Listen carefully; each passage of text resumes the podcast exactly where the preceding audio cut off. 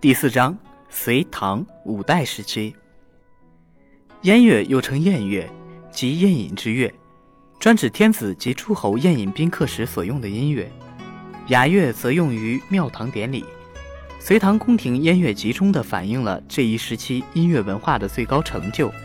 它来源于汉族传统音乐的不断积累和汉魏以来外族音乐的大规模输入，实质上是我国封建社会音乐文化的精华，在长期积淀的基础上，以及一定的政治、经济、社会条件催化下的必然产物。隋唐建立不久，便以法令形式颁布了七部乐的宴乐体制，分别为国祭、清商记。高丽记、天竺记、安国记、秋瓷祭和文康记，包括汉族传统乐舞、兄弟民族和外来的各种歌舞。国际及西凉乐，泛指流行于甘肃一带的音乐。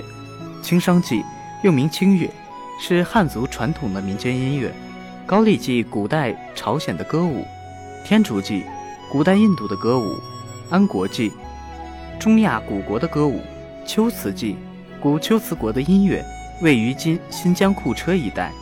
文康祭又名礼毕，是汉族的一种面具舞。隋炀帝时，又增加了康国、疏勒两个乐部。至此，隋代九部乐的宫廷宴乐体系宣告完成。唐代宫廷宴乐起初完全承袭隋代宴乐体制，废除礼毕。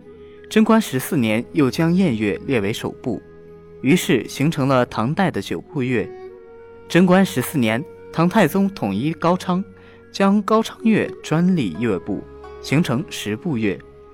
隋代的七部乐、九部乐和唐代的九部乐、十部乐，无论汉族歌舞或外来歌舞，多数保留了原有的传统形式，是汉族歌舞与西域歌舞的照搬或加工，具有浓郁的民族情调和乡土气息，同时体现了隋唐时期高度的包容性和兼收性。